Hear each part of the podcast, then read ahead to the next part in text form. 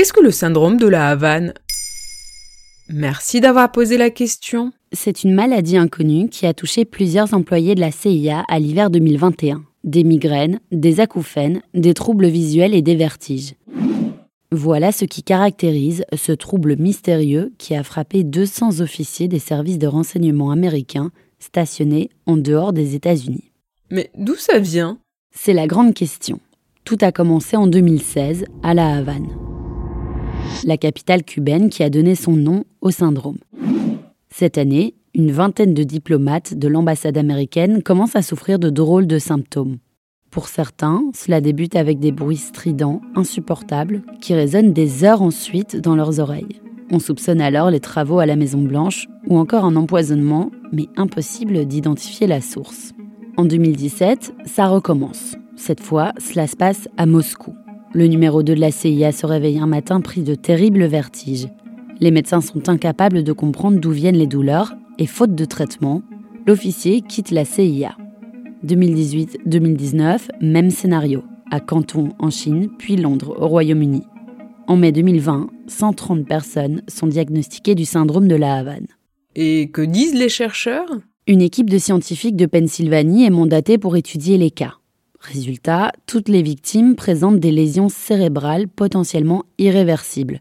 Puis, les académies nationales de la science, la médecine et l'ingénierie finissent par identifier comme cause l'énergie radiofréquence pulsée et dirigée, une arme secrète à micro-ondes, de quoi provoquer une forme de commotion cérébrale à distance. Et à qui la faute? Dur à dire.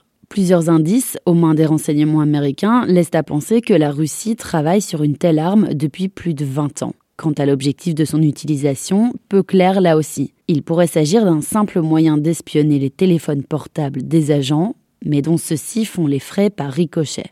Tout cela semblait s'être apaisé jusqu'à l'élection de Joe Biden en janvier 2021. De nouveaux cas sont identifiés, à Vienne cette fois. Un nid d'espions. À nouveau, ce sont les diplomates en poste à l'ambassade qui sont visés. Ce qui reviendrait à violer le Moscow Rules. En vertu de l'accord de Moscou, les services secrets américains et russes n'ont pas le droit de s'en prendre physiquement à des officiers du KGB ou de la CIA. Un accord qui a été respecté durant un demi-siècle.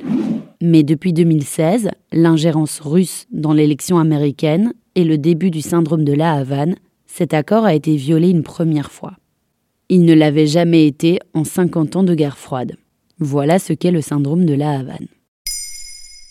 Et depuis le 13 janvier 2022, le podcast Maintenant vous savez, c'est aussi un livre. Alors courez chez votre libraire et découvrez plus de 100 sujets différents pour briller en société.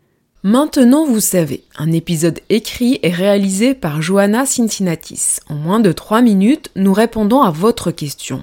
Que voulez-vous savoir? Posez vos questions en commentaire sur les plateformes audio et sur le compte Twitter de Maintenant vous savez.